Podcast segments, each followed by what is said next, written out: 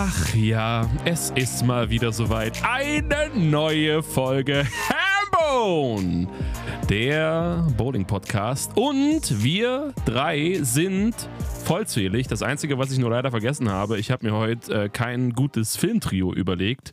Das heißt, wir sind heute wieder Tick, Trick und Track oder dick und doof und einer ist beides. Egal. Wir sind vollständig, das heißt äh, in einem Raum, in einem sehr kleinen Raum, aber in einem Raum und damit äh, moin Sandro, moin Timo, wie geht's euch? Ja, hi zusammen. Mir geht's gut. Ich habe den langen Weg von Wittelsheim wieder hergeschafft und jetzt bin ich froh, mit euch Podcast aufnehmen zu können. Ja, und moin auch von mir. Mir geht's auch relativ gut. Hab heute, ab heute Urlaub und das erste Mal seit ein paar Wochen ausgeschlafen. Das ist geil. Timo hat Urlaub, das heißt, er ist offen für neue Bowling-Projekte. Äh, normalerweise ist er gewohnt, irgendwie 24 Stunden am Tag Dinge zu tun und das Schlafen komplett sein zu lassen. Hat sich heute mal ein bisschen ausruhen können, hat sich ausgeschlafen. Wie lange hast du Urlaub, Timo? Äh, knapp drei Wochen, aber Drei dazwischen Wochen. ist natürlich die Betriebssport-Europameisterschaft, Ah. in der ich versuchen werde, Vorletzter zu werden mindestens. Wo ist die, Timo? In Wien. Die ist in Wien. Hast dann schönen Weg vor dir nach Wien, gell? Hast dann schönen Weg. Auf jeden Fall, ja. Gut, ähm, ja, ne, aber bis dahin, Timo, ähm, kannst du doch unzählige Film- und Videoprojekte abfrühstücken, ähm, so drei, vier am Tag. Das sollte doch machbar sein, dass du hier bloß nicht in, in zu viel Schlaf reinkommst. Ja, nee, ich habe ja auch ein paar offen. Die muss ich auf jeden Fall Stimmt. abarbeiten jetzt in der Woche. und dann äh, schauen wir mal weiter, ja. Yep. So, und damit starten wir direkt rein in die thematischen Geschichten dieser Folge, denn wir haben viel, viel vor. Wir haben es beim letzten Mal schon angekündigt. Es gibt ein bisschen was Spezielles, was wir machen wollen, und zwar heute und auch nächste Woche, denn wir schieben eine Folge ein. Aber ähm, darüber sprechen wir dann einfach später. Wir fangen erstmal mit so ein bisschen anderen thematischen Geschichten an und mit einer Sache, die ganz wichtig ist, die wir nämlich vergessen haben bei der letzten Folge, Sandro und ich. Ja, sorry. Der Tobias Gebler, der natürlich wie immer aufmerksam äh, zugehört hat und sofort da ist, wenn irgendetwas untergeht, was ihm gar nicht auf die Gusche passt, der hat natürlich geschrieben: Junge, du Honk, du hast was vergessen. Da habe ich gesagt: Sandro war's, Sandro war's, Sandro war's. Ich kann nichts dafür. Nein, Quatsch. Also, ähm, wir haben vergessen, über die Jugend-EM zu sprechen. Und da lief es nämlich für einen deutschen Spieler, vor allen Dingen für einen Bremnitzer Spieler, also für einen Teamkollegen von dir, Sandro, relativ gut. Und deswegen würde ich sagen, dann sprich du doch einfach mal ein bisschen darüber. Na, gerne doch. Erstmal, sorry, dass wir es vergessen haben, aber das passiert halt mal. Eigentlich haben wir hier einen guten Übergang, weil Timo schon sagte, die Europameisterschaft im Betriebssport spielt er in Wien und auf der gleichen Halle hat auch die Jugendeuropameisterschaft stattgefunden. Deswegen gehen wir jetzt noch kurz auf die Europameisterschaft ein, denn Max hat da ein beachtliches Ergebnis erzielen können im Einzel. Wie heißt denn der Max mit Nachname? Max Niklas Lorenz haben wir hier vom TSV Chemie Premnitz, der seine zweite Jugendeuropameisterschaft gespielt hat. Aber beginnen wir von vorn. Tatsächlich war die Scoring Pace bei diesem Event, vor allem bei den Jungs, wirklich ziemlich hoch, würde ich behaupten. Ähm, was ich da hauptsächlich gesehen habe, war mal wieder völlig überraschend Purple Hammer Action. Ich würde sagen, bestimmt 50, 60 Prozent des Feldes haben nur Purple Hammer geworfen. Ähm, bei den Frauen sah es natürlich ein bisschen anders aus, da war die Scoring Pace auch ein bisschen niedriger. Aber insgesamt würde ich sagen, Team Deutschland hatte eigentlich ziemliche Probleme, ziemliche Probleme in allen Wettbewerben. Und Max hat dann, nachdem das Team, das Doppel ein bisschen schwierig verliefen für die Damen und für die Herren oder Jungs und Mädchen, wie auch immer, ähm, beim Einzel ordentlich ein gucken lassen. Denn Max hat da unter anderem Europarekord auf die ersten drei Spiele geworfen. Hat mit 804 auf die ersten drei, 284, 266 und 254 hat er da rausgehauen. Neuer Europarekord deutlich und hat sich damit auch in die Top 4 im Einzel gespielt und eine Medaille gewonnen. Wie alt warst du, Sandro, als du deine erste 800 geworfen hast? Ja, äh, ich weiß es tatsächlich nicht, aber mit bestimmt ungefähr zehn Jahre älter als Max. Timo, du? Äh, ich habe keine 800. Also ähnlich wie bei mir liegt die 800 noch in der Zukunft. Ja, also das, das zeigt erstmal, das ist über 2 266 Schnitt, also das ist eine unglaubliche Serie gewesen. Ähm, Max hat dann auf die sechs Spiele daraus 1473 gemacht, 245 Schnitt, was in dem Einzelwettbewerb für Platz 1 gereicht hat und damit einer sicheren Medaille. Und erstmal herzlichen Glückwunsch zu der krassen Leistung, Max. Und dann musste er im Halbfinale gegen den den Nicolas Carter spielen. Warte mal, Sandro, du weißt doch, was immer kommt, wenn jemand gute Oh. Leistungen bringt? Auf jeden Fall. Dieser hier. Max, Glückwunsch. Dann musste er gegen Nicolas Carter aus Dänemark im Halbfinale spielen und da geht es dann halt Hop oder äh, Top oder Flop. ein Spiel gegeneinander und da hat Max leider den kürzeren ziehen müssen mit 190 zu 217, hat also die Bronzemedaille gewonnen. Aber trotzdem sehr beachtliche Leistung. Herzlichen Glückwunsch. Und damit hat sich Max auch noch im All-Event in die Top 24 als einziger Spieler gespielt von Deutschland und durfte somit am Masters-Finale teilnehmen. Und hatte da nochmal quasi eine Chance mit einem langen Weg natürlich auf eine Medaille und hat da sein Bestes gegeben. Und wie lief's? Und wie lief's?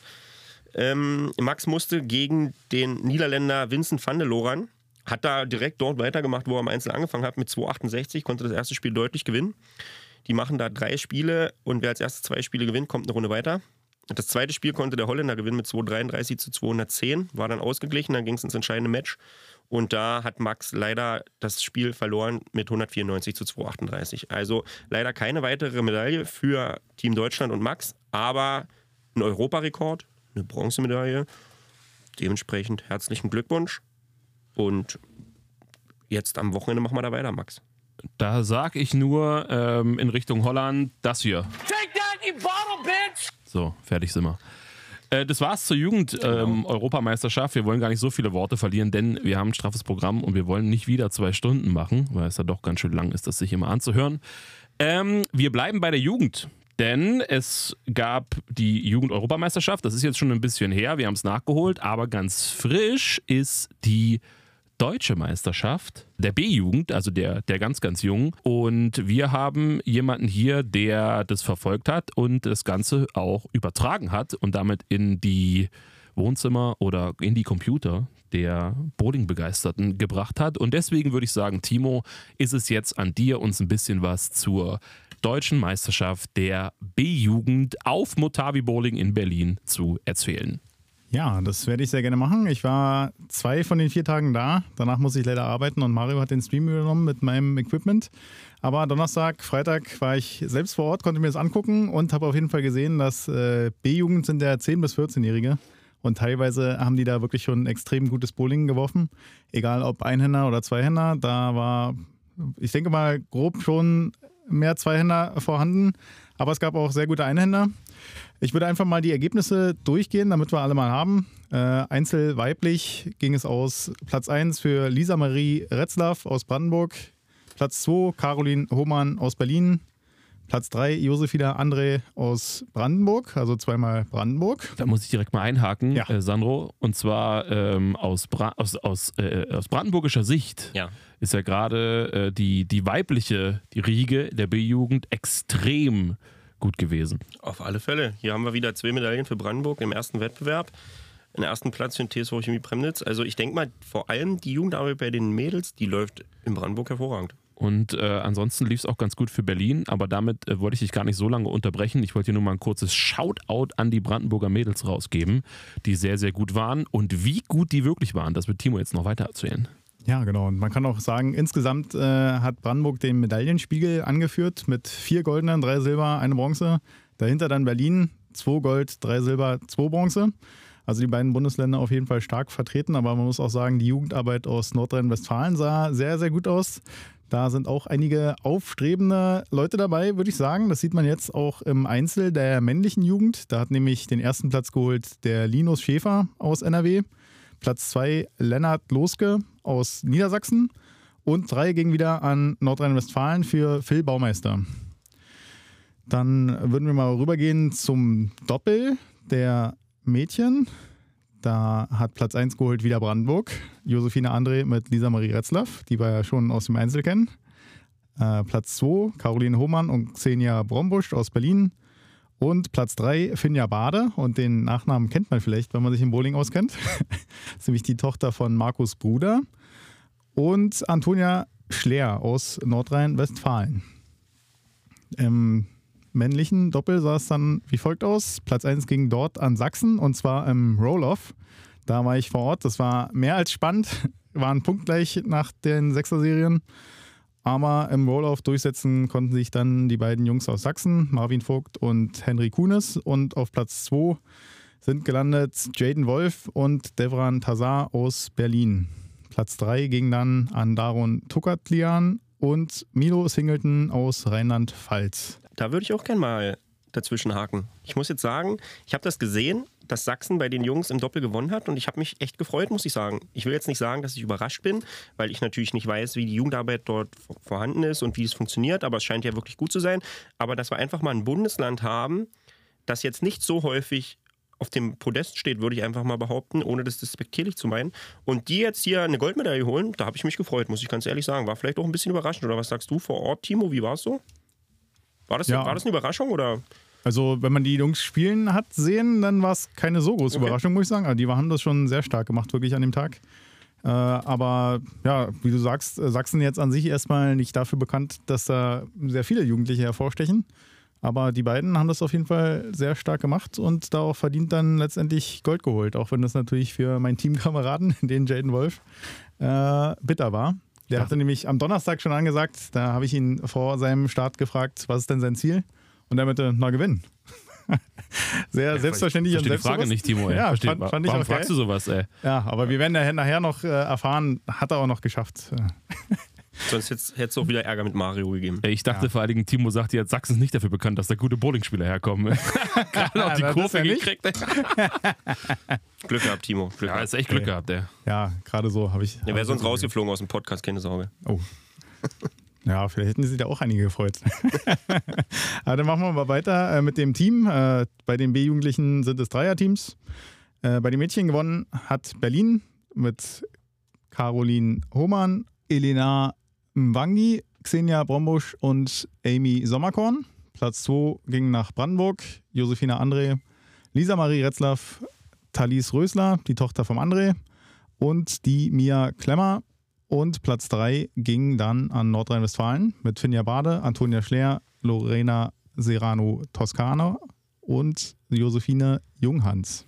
Ja, kennt man ja schon ein bisschen, Timo, war, dass äh, das Hauptduell bei den Mädels, was ich so beobachtet habe im Stream und in den Ergebnissen, schon so Berlin-Brandenburg-lastig war, oder? Also ja, das, war auch immer von vornherein knapp. Also äh, man hat immer gesehen, dass die beiden rausstechen, die beiden Teams.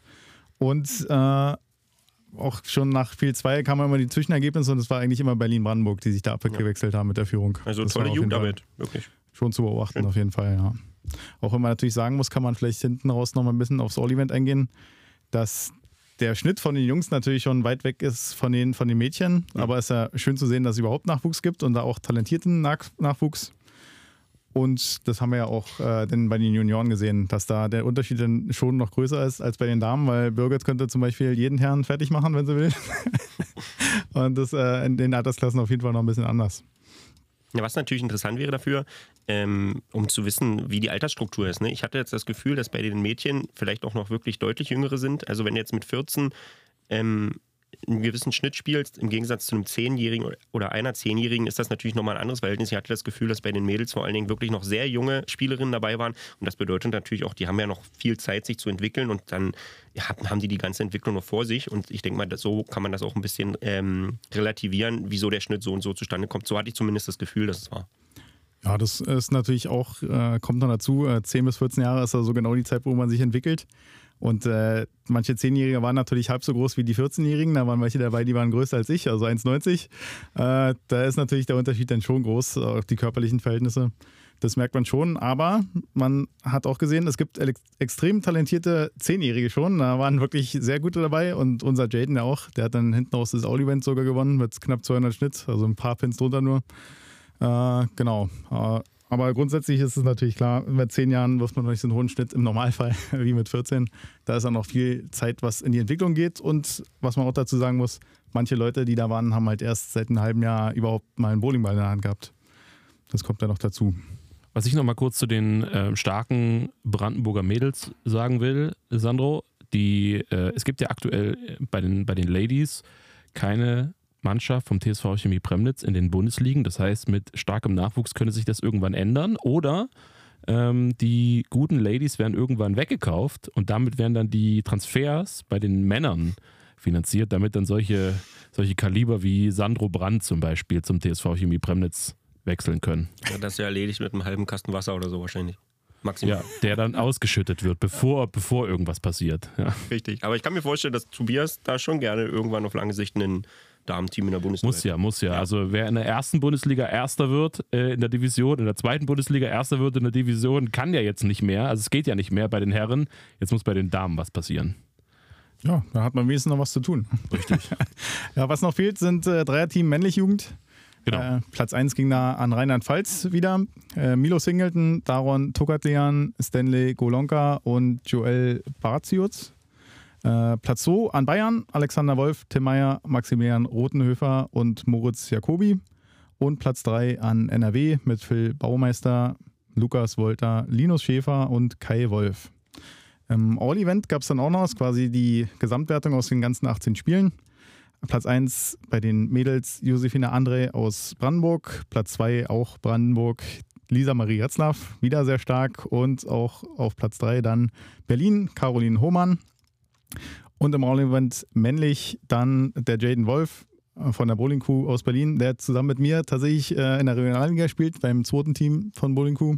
Und der da auch. Gibt also auch gute Leute da ähm, beim zweiten Team in der, in der Bowling. Ja, ja, also Jaden spielt da halt auch mit, wie gesagt. Ja. Und der kann da auch locker mithalten schon, äh, obwohl er selbst erst 10 ist, aber der ist, wie gesagt, ein sehr großes Talent. Und da kann man sich bestimmt schon auf mehr freuen. Äh, Platz 2 ging dann an Phil Baumeister aus Nordrhein-Westfalen und Platz 3 an Marvin Vogt. Und weil ich es angekündigt habe, kurz den Schnitt noch wenigstens anreißen. Der Jaden hat im All-Event gewonnen, 18 Spiele, 199,39 Schnitt, was wirklich sehr stark ist. Man muss sich nochmal vor Augen führen, das sind 10- bis 14-Jährige. Und selbst Platz 10 hatte dann noch 183 Schnitt. Also das bekommt mancher Erwachsener auf der Ölung nicht hin, würde ich sagen. War Beaten Pass, also jetzt nicht die schwerste, aber auch nicht die einfachste Ölung der Welt. Auf jeden Fall schwerer als der normale Hausschuss. Und bei der weiblichen Jugend hat dann das All-Event gewonnen, ja, wie gesagt, Josefina André.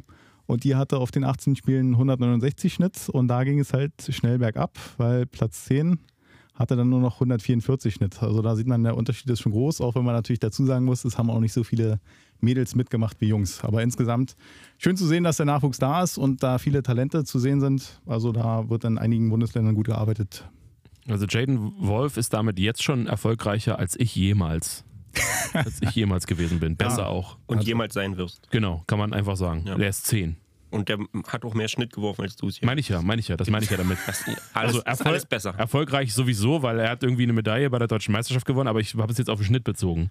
Auf jeden Fall, Ja, Alex. ja kann, man nichts, kann man nichts anderes Ja, sagen. nee, das ist schon stark. Also auch nicht nur für einen Zehnjährigen. Das, Absolut.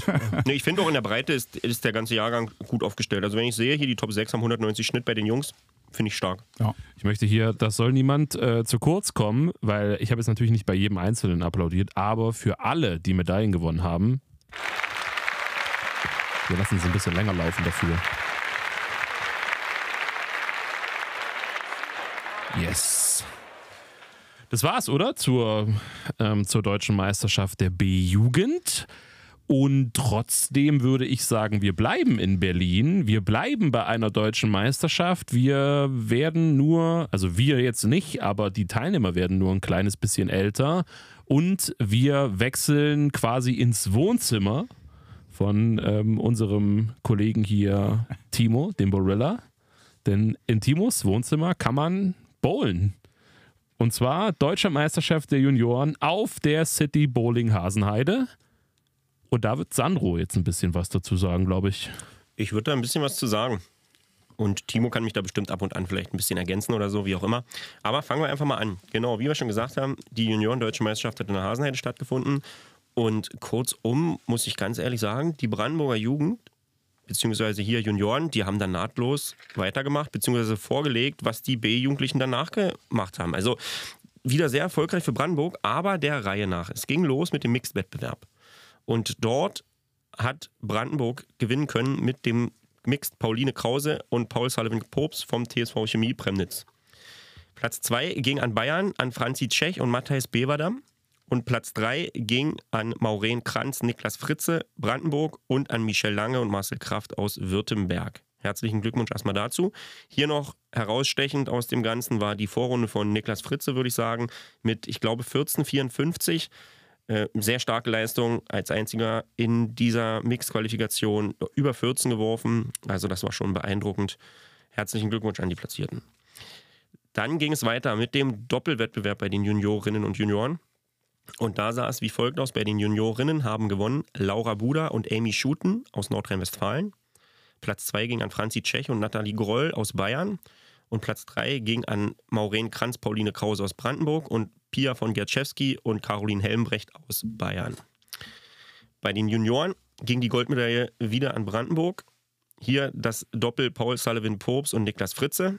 Ich finde das auch unfair, oder? Wenn die beiden zusammenspielen bei, einem, bei einer Junioren-DM, das ist auch ein bisschen ungerecht. Ich, ich finde es auch ein bisschen ungerecht. Beides Nationalspieler, ähm, beides in ihren Clubs in der ersten Bundesliga tragende Säulen. Absolut. Das muss man ganz klar so sagen.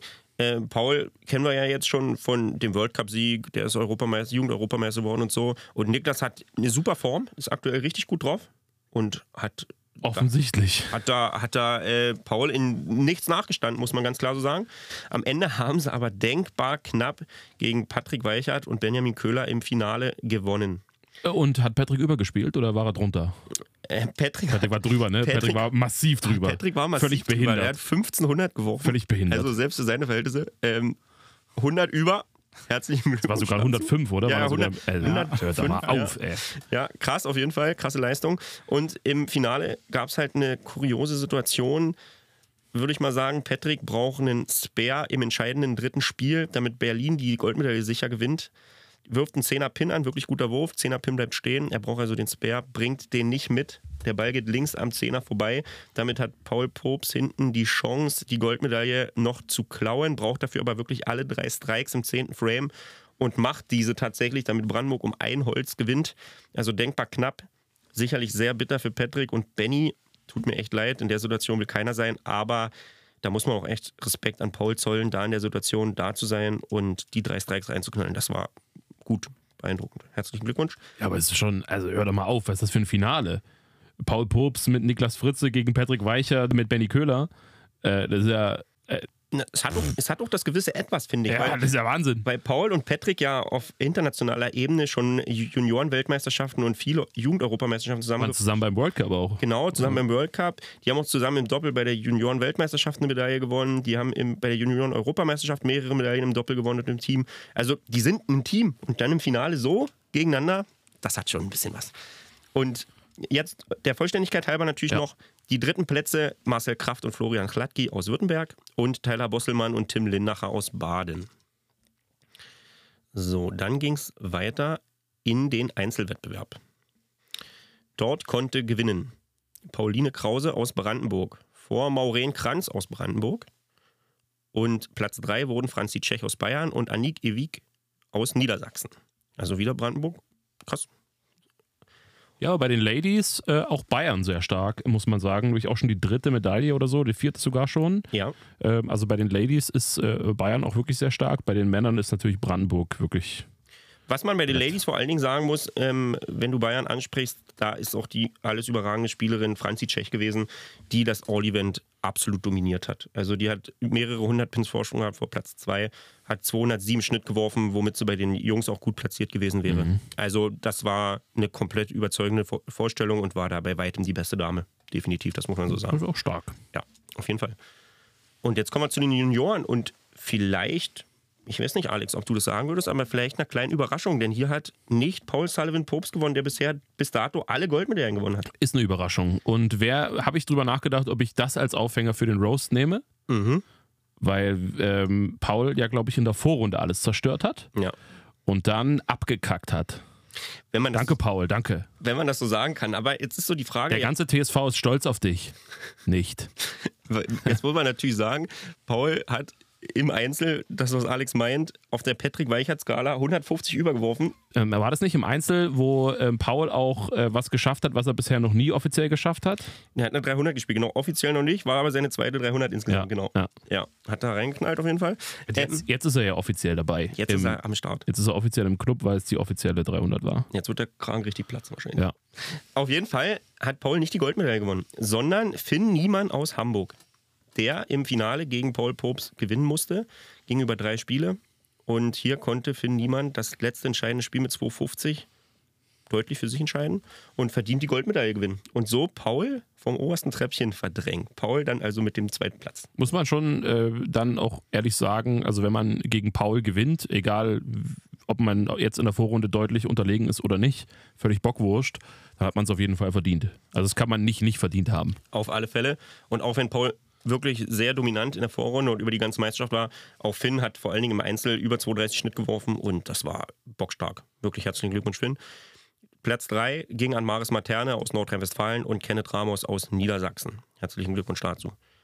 Und jetzt kommen wir natürlich noch aufs All-Event zu sprechen.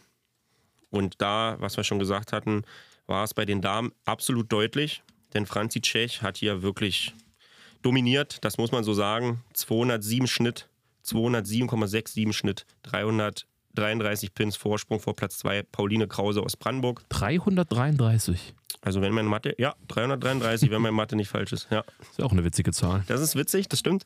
Und Platz 3 war Florentine Weibrich aus Hessen. Herzlichen Glückwunsch. Wie gesagt, Franzi, überragende Meisterschaft. Und jetzt kommen wir zu den Jungs. Und da, ähnlich wie Franzi, nicht ganz 333 Pins Vorsprung vor Platz 2. Paul Sullivan Post mit der Goldmedaille 241,78 Schnitt. Das, Ja. ist, das ist auf der Weichert-Skala im Schnitt so 40, 50, Pin- 40 Pins drüber. Ja. Ja, und ähm, ich meine, die danach kommen, die sind ja jetzt auch nicht ohne. Nee, das ist richtig. Unter anderem kommt nämlich auch noch irgendwann der Erfinder der Weichert-Skala. Richtig. Erstmal haben wir Platz 2, denkbar knapp. Platz 2, Niklas Fritze, Wiener Brandenburg, 223,94 Schnittpins. 14 Pins vor Patrick Weichert aus Berlin, Platz 3. Patrick Weichert 223,17 Schnitt. Herzlichen Glückwunsch an alle Platzierten. Und dann kommt natürlich auch hier der Applaus für alle, die ja, Medaillen gewonnen haben. Und wenn wir so viel über Paul sprechen, dann denke ich, wird es Zeit für Roast the Champ. Wir haben heute nicht so viel Zeit und deswegen kann ich mir nicht ganz so viel Zeit lassen, hier eine riesengroße Vorstory zu erzählen zu diesem Roast. Ich möchte nur sagen, es ist natürlich wirklich beeindruckend, was Paul da immer macht und äh, was für unfassbare Spiele er da abliefert. Dann ähm, im, im Doppel drei Asse hinten rausbringt und damit mit einem Pin gegenüber Berlin das Ding noch nach Brandenburg holt. Alles absolut beeindruckend. Aus sportlicher Sicht kann man sagen, Wahnsinn. Und es ist schön, muss man sagen, wenn man das als Zahl auf einem Bildschirm oder auf einem Blatt sieht. Das Problem ist nur, dass es gibt ja im Anschluss eine Siegerehrung. Und von dieser Siegerehrung werden Bilder gemacht. Und das Problem ist, dass Paul natürlich immer da drauf ist und die Fresse in die Kamera hält. Und das ist unangenehm, Paul. Das ist unangenehm. Ähm, kannst du gut spielen und dann einfach bei der Siegerehrung vielleicht wegbleiben, dass wir das nicht sehen müssen? Dieses, diesen Unfall, Alter, das ist ja furchtbar. Also gut spielen, okay. Ja, so Zahlen auf Papier, alles cool. Aber das Gesicht, weg damit, weg, weg. Das ist nein. Einfach, einfach nein. Ich bin einfach froh, dass er das Bowling für sich hat, weil sonst hat er nichts halt.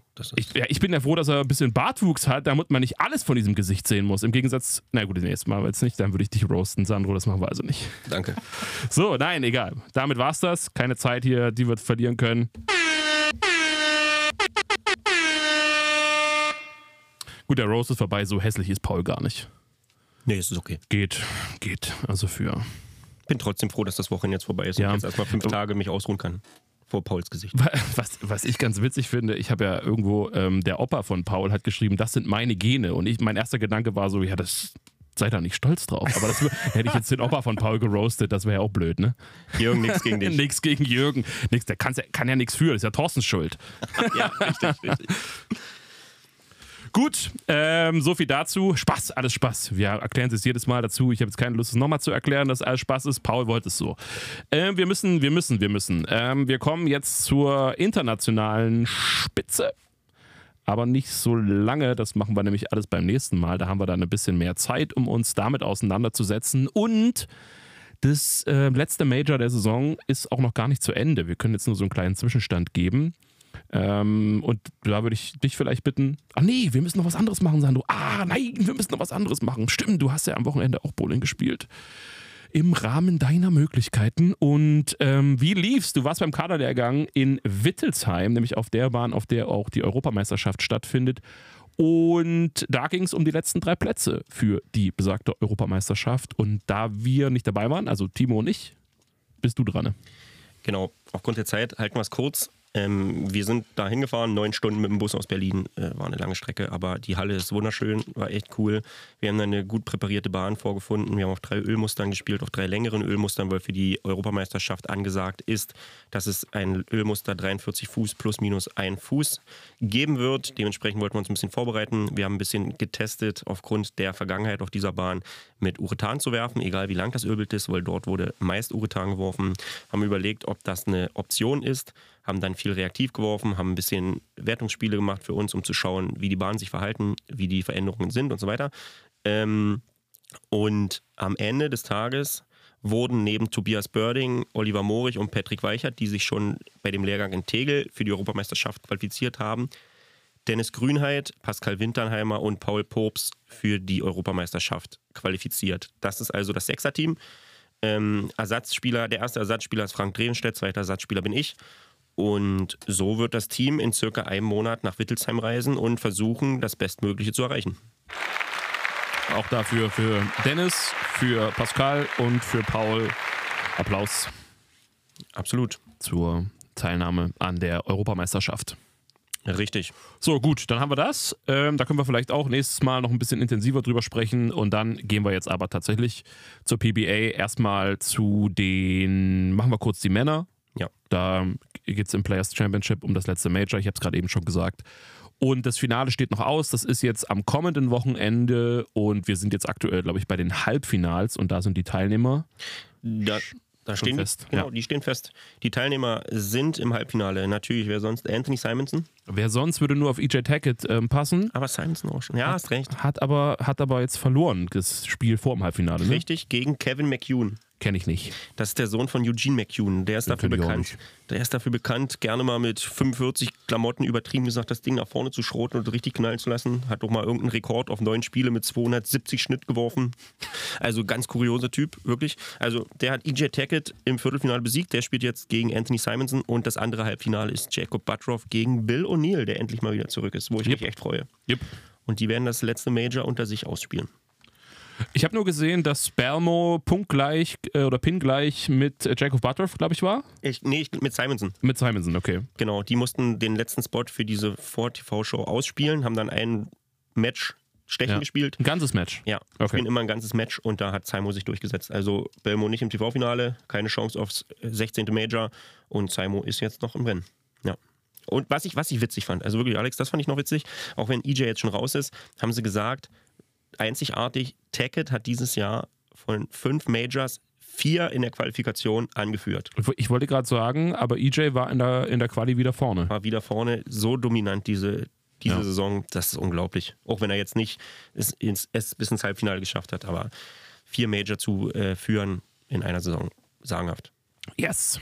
Und äh, für die Ladies hat es auch wieder angefangen. Und da haben wir ähm, aus deutscher Sicht sehr erfreulich natürlich wieder jemanden dabei. Und das ist jetzt die Aufgabe von dir, Sandro, oder von dir, Timo. Denn du, Timo, hast ja sogar äh, ein direktes Duell gegen die besagte Spielerin, nämlich gegen Birgit, schon spielen dürfen. Vielleicht möchtest du kurz was dazu sagen, ansonsten macht es bestimmt Sandro. Ja, ich kann auf jeden Fall was dazu sagen und äh, ich habe ja gesagt, ich habe jetzt Urlaub, also ich werde äh, die diese Woche versuchen, dieses Duell fertig zu schneiden und da wird man auch schon sehen, was Birgit für eine absolute Maschine ist. Also nicht, weil sie vielleicht gegen mich gewinnt, aber äh, weil jeder Wurf auf der gleichen Leiste landet. Das ist auf jeden Fall krass und jetzt auch in dem ersten äh, Start der PWBA in Stockton äh, wurden vier Sechser-Serien gespielt, also zumindest wenn man sich qualifiziert hat, da weiterzukommen, war, gab zweimal einen Cut. Und äh, von diesen vier Serien hat Birgit dreimal auf der Patrick Weicher-Skala drüber gespielt. Also über 1400 geworfen. Und das ist schon wirklich sehr stark. Am Ende ist sie dann leider knapp Sechste geworden mit, ich glaube, 229 Schnitt. Ich habe es gerade nicht offen. 229,58 Schnitt. Genau, nur zwei Pins äh, hinter Platz 5, wo es dann ins TV-Finale gegangen wäre. Aber ja, wie gesagt, äh, extrem stark gemacht. War natürlich ein bisschen niedergeschlagen, hatten ganz kurz geschrieben. Hatte mir äh, die letzten Spiele in der Busfahrt zum äh, Tagesdienst angeguckt, um halb fünf oder so. äh, und Gorilla ist ein richtiger Fan. ja, nee, Birgit muss man sich schon angucken. Also wenn man Absolut. da einen deutschen Vertreter hat in der höchsten Spielklasse, man muss ja sagen, Birgit ist ja da quasi gefürchtet. Also die gehört ja da mit zu den Besten. Auf jeden Fall. Äh, da ist auf jeden Fall noch mit einigen zu rechnen. Mal gucken, was er so in den nächsten Starts macht. Da bin ich schon sehr gespannt. Ja. Es geht an die Titelverteidigung auch bald ähm, für das Queens.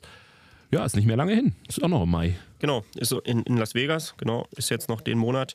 Jetzt spielen sie erstmal noch ein Turnier äh, an der Westküste.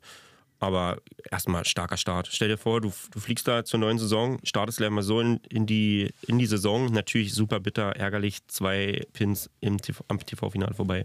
Ja. Aber sechster Platz, am Ende des Tages nimmt man das mal gern. Und 4500 Dollar, gern. Kann man drauf aufbauen, wenn die Saison so beginnt. Und auch darüber können wir uns natürlich beim, beim nächsten Mal, beim nächsten regulären Podcast noch ein bisschen intensiver unterhalten. Dann haben wir nämlich Zeit dafür. Wir sind nämlich schon über eine halbe Stunde und wir wollten eigentlich nur die Anmoderation eine halbe Stunde lang machen. Und damit würde ich sagen, ähm, schließen wir das ab. Habe ich irgendwas vergessen? Nö, ne? Das war's. Eigentlich nicht. Wenn nicht, dann kriegen wir wieder Nachrichten und werden das Yes. nachholen. Alles klar, schreib mir gern, Tobias, schreib mir gern.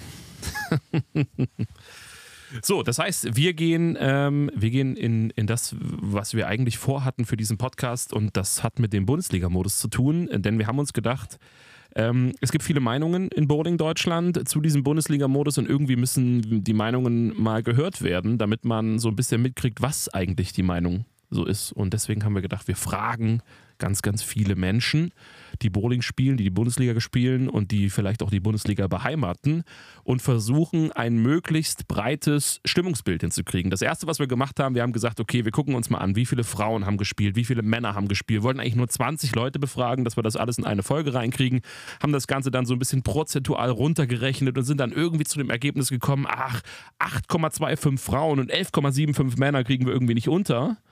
Wir fragen einfach viel mehr und machen halt zwei Folgen draus und dann haben wir halt noch ein größeres Meinungsbild und das ist am Ende des Tages, glaube ich, gar nicht so schlecht. Und so sind es jetzt am Ende, ich glaube, zehn Frauen sind es, es sind 15 Männer und ich glaube, sechs Hallen, von denen wir ähm, eine Meinung haben. Und da möchte ich ganz kurz nochmal sagen, warum nur 10 Frauen und 15 Männer? Das hat, äh, Männer, das hat gar nichts damit zu tun, dass wir die Männer irgendwie bevorteilen wollten. Wir haben nämlich sogar mehr Frauen gefragt als Männer. Wir haben nur nicht so viele positive Rückmeldungen von den Ladies bekommen. Von manchen ähm, gar keine Rückmeldungen. Also an dieser Stelle, da muss ich mal sagen, wer gar nicht geantwortet hat. Ich meine, man muss es folgendermaßen sagen. Sandro ist derjenige gewesen, der sich drum gekümmert hat. Und ähm, wer jetzt Sandro nicht antwortet, das ist erstmal per se verständlich, klar. Aber in diesem speziellen Fall, weil es ja für, einen- für einen guten Zweck war und für, für die ganze Bowlingwelt, muss ich da einfach mal den hier machen. Und, und äh, an der Stelle äh, trotzdem Props an, an Sandro, der hat nämlich sich wirklich die Mühe gemacht und alle Leute angeschrieben und gemacht und getan und äh, viel Geduld mitgebracht und nochmal erinnert und hier und da nochmal. Das ist bei, ich weiß nicht, insgesamt 50 Leuten oder, oder sogar 60 Leuten am Ende des Tages dann doch eine ganz schöne Arbeit. Äh, von daher, das hast du einigermaßen gut gemacht, äh, Sandro, im Rahmen deiner Möglichkeiten. Danke dafür. Vielen Dank, Alex. Auch erstmal danke an alle ähm, Damen und Herren, die sich zurückgemeldet haben. Äh, Wollte ich jetzt noch sagen. Genau, die äh, sich beteiligt haben und vor allem für das Feedback, was wir von ganz vielen bekommen haben, das werdet ihr nachher auch noch hören, ähm, dass sie sich bedanken, dass wir uns hier die Mühe machen und ja, vielen, vielen Dank dafür und das zeigt auch, dass Bowling Deutschland zusammensteht und daran gewillt ist, hier eine Lösung zu finden, weil es einfach wichtig ist. Ich wollte erstmal kurz ein Diss loswerden an alle, die, die dich ignoriert haben. Kann ich zwar aus normalen Umständen nachvollziehen, Ja. aber jetzt in diesem speziellen Fall war das natürlich nicht sehr gut, weil das dann doch ähm, ja eigentlich eine wichtige Sache ist. Ansonsten kommen wir jetzt zu den Positiven natürlich. Alle, die ähm, vielleicht auch keine Zeit hatten oder die sich zumindest zurückgemeldet ge- haben und gesagt haben, du, im Moment ist es gerade wirklich so, dass ich mich mit anderen Dingen beschäftigen muss. Das ist natürlich völlig nachvollziehbar. Und ähm, trotzdem danke an euch und vielen Dank natürlich, wie du es schon gesagt hast, Sandro, an alle, die, die tatsächlich teilgenommen haben und die ihre Meinung kundgetan haben. Und das werden wir uns jetzt anhören. Wir starten in dieser Folge noch mit den Hallen, denn das sind ja bekanntermaßen nur sechs, wie ich gerade eben sagte, und mit den Ladies, das sind nämlich zehn, und machen dann in der kommenden Woche eine Extra-Folge mit den Männern. Und zwar nicht, weil wir, wir die Männer so besonders wichtig finden, sondern weil das einfach 15 Menschen sind und damit nochmal fast genauso viele wie Hallen und Damen zusammen. Und dann können wir auch nochmal kurz drüber sprechen, über das, was wir gehört haben. Und deswegen starten wir mit den Hallen, kommen dann zu den Ladies und die Männer kriegen eine Extra-Folge, kriegen wieder eine Extra-Wurst. Ja, tut mir leid. Wären mehr Frauen dran beteiligt gewesen, hätten die Frauen diesmal die Extra-Folge bekommen, das ist ja klar. Und der, damit geht es los mit den Hallen und den Anfang, den mache jetzt in dem Fall mal ich. Denn die Heimhalle von BK München in Olching, die hat uns die Stellungnahme für die DBU quasi zur Verfügung gestellt und hat gesagt, ja, dann nehmt doch einfach die, weil an unserer Meinung hat sich da nichts geändert und deswegen würde ich die jetzt einfach mal vorlesen und das ist das erste Mal seit der, ich glaube, neunten Klasse, dass ich irgendwas laut vorlese. Dementsprechend gut wird es bestimmt auch werden, schätze ich mal. Sehr geehrte Damen und Herren, als Heimspielstätte des BK München möchten wir Stellung zum aktuell diskutierten Thema der Neugestaltung der Bundesligaspieltage beziehen. Vorneweg. Wir finden es sehr schade, dass hierzu andere Hallenbetreiber angeblich ihre Meinung kundtun durften, wir jedoch von den aktuellen Planungen der DBU über die Bundesligaspiele in unserem Hause erfuhren.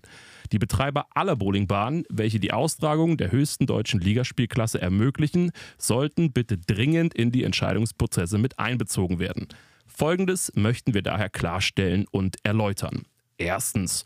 Wir unterstützen den aktuellen oder einen ähnlichen Spielmodus und wünschen uns auch weiterhin kurze Spieltage im Rahmen von sechs Bahnen und im Zeitraum von 9 bis 15 Uhr. Längeren Spieltagen mit mehr als einer Pause und oder Mittagessen stehen wir kritisch gegenüber, da dies auf unserer Seite mehr Aufwand bedeuten würde bei gleichzeitig geringeren Tageseinnahmen. Als Folge müsste der Spielpreis deutlich angehoben werden, um zumindest Material- und Personalkosten decken zu können. Zweitens, Spieltage auf mehr als sechs Bahnen machen es kleinen Anlagen wie unserer, in Klammern acht Bahnen, unmöglich, den Bowlingsport auf höchstem Niveau bei uns als Gast weiterhin willkommen zu heißen. Dass die Bundesliga nur auf größeren Hallen ausgetragen werden könnte, muss auch nicht unbedingt im Sinne der großen Bowlingbahn sein, da diese bereits mit Turnieren und Meisterschaften vermehrt ausgelastet sind. Eine Verteilung des Sportbowlings auf möglichst viele Anlagen sorgt folglich für Diversität und ermöglicht es Betreibern, den in Klammern unterm Strich leider unrentablen Sport weiter nach bester Möglichkeit zu unterstützen. Drittens, im Raum steht auch eine Verschiebung der Spieltage weiter in die Sommermonate. Hierzu von unserer Seite ein klares Ja. Im Sommer können mehr Spieltage in Klammern auch von Seiten der Landesverbände ausgetragen werden, während die Ausnutzung der umsatzstarken Monate durch Freizeitbowler besser möglich wäre. Gleichzeitig würde zumindest bei uns die nächste Erhöhung des Spielpreises aufgrund der Mehreinnahmen aus den Wintermonaten und der im Sommer schwächeren Konkurrenzsituation durch Freizeitbowler moderater ausfallen können. Für Rückfragen, weitere Anregungen, Gespräche und Diskussionen standen und stehen wir weiterhin immer zur Verfügung. Für uns war und ist Sportbowling immer eine Interessenabwägung, aber gleichzeitig auch eine Herzensangelegenheit. Allgemein lässt sich zumindest in unserer Halle sagen, dass sich der Bowlingsport seit Ende der Pandemie im Aufschwung befindet. Wir denken daher, der gemachte Fortschritt sollte nicht durch Rückfall in alte Systeme und Muster zunichte gemacht werden. Und damit weiter zu den anderen Hallen. Hallo Sandro, der Martin von der Bowling Arena in Mörs hier. Der Michael hat deine Nachricht an mich weitergeleitet. Ich soll mich mal zum Bundesliga-Modus äußern. Ich muss sagen, wir haben da in Mörs jetzt ganz gute Erfahrungen mitgemacht. Das liegt aber daran, dass äh, wir aktuell drei Vereine haben, die bei uns spielen. Das ist einmal der erste BC Duisburg, der BVA Sindia und die Damen von aus Düsseldorf, die Radschläger.